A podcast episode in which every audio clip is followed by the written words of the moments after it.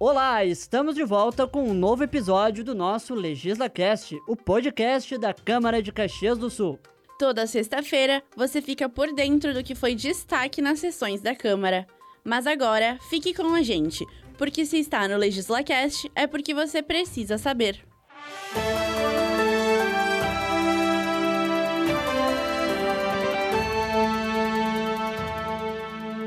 Aprovado o pedido de informações do vereador Chico Guerra sobre a estrutura da Secretaria da Saúde durante a pandemia. Entre os 13 questionamentos, o republicano quer informações sobre o número e o custo de leitos para casos de Covid-19 utilizados pelo SUS. Ele ainda questiona se está sendo realizada a testagem de servidores que trabalham em serviços considerados essenciais ou que mantêm contato com o público. O Poder Executivo tem 30 dias para enviar as respostas. Secretaria de Obras terá que responder sobre possível surto de coronavírus entre os servidores da pasta. A vereadora Gladys Frisso é autora do pedido de informações. Ela questiona a veracidade do surto e, em caso positivo, quais setores foram atingidos.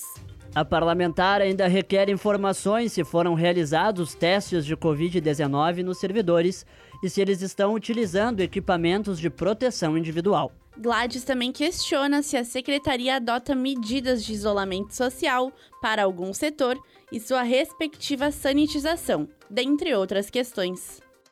Executivo vai precisar prestar contas sobre empresa Festa da Uva SA. Pedido de informações é de autoria da vereadora Denise Pessoa. Ela solicita os balancetes financeiros de dezembro de 2019 a junho de 2020, a relação dos cargos remunerados da empresa com nomes, funções, vencimentos de contratos, data da investidura e exoneração.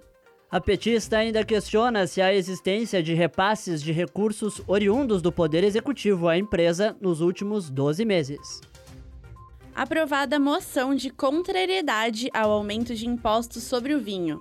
Iniciativa partiu de oito vereadores e obteve apoio unânime dos parlamentares.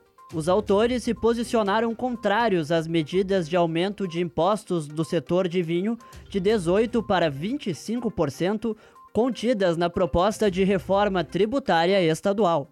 Os parlamentares afirmam que, havendo aumento da carga tributária, a competição dos vinhos produzidos na região com vinhos do mercado internacional torna-se desleal. Vereadores aprovam o arquivamento de projeto para notificar proprietários que não limpassem os terrenos.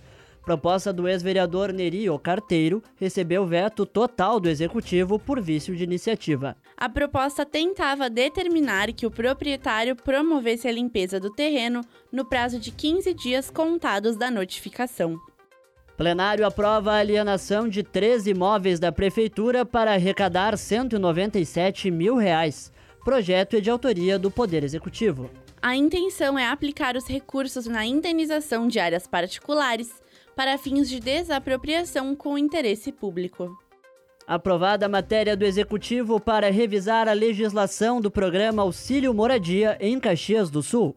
A medida cria regras e prevê critérios para extinção ou suspensão do benefício.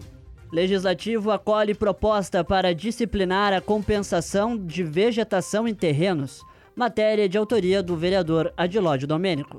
A proposta pretende mexer em lei de 2007 que disciplina o parcelamento do solo para fins urbanos e regularização fundiária sustentável. Câmara acolhe proposta de transferência de recursos a hospitais para atendimento SUS. O Poder Executivo, autor do projeto, salienta que o Ministério da Saúde não vem atualizando os valores de repasses ao SUS. A medida consiste numa complementação da tabela dos procedimentos firmados em contratos com as instituições públicas e filantrópicas e vai contemplar os hospitais Geral, Pompeia e Virvi Ramos. Câmara aprova a matéria do Executivo que aumenta a alíquota previdenciária do funcionalismo público. A medida põe em prática itens da reforma da Previdência vigente em âmbito nacional. Entre as modificações está a ampliação da alíquota de contribuição ao Fundo de Aposentadoria e Pensão do Servidor, de 11% para 14%. Os vereadores Denise Pessoa, Elisandro Fiuza e Renato Oliveira apresentaram duas emendas modificativas ao projeto. Ambas foram rejeitadas pela maioria dos parlamentares. Uma delas dispunha da ampliação de 60 dias para quatro meses no prazo para que o servidor decida sobre a incidência do novo índice.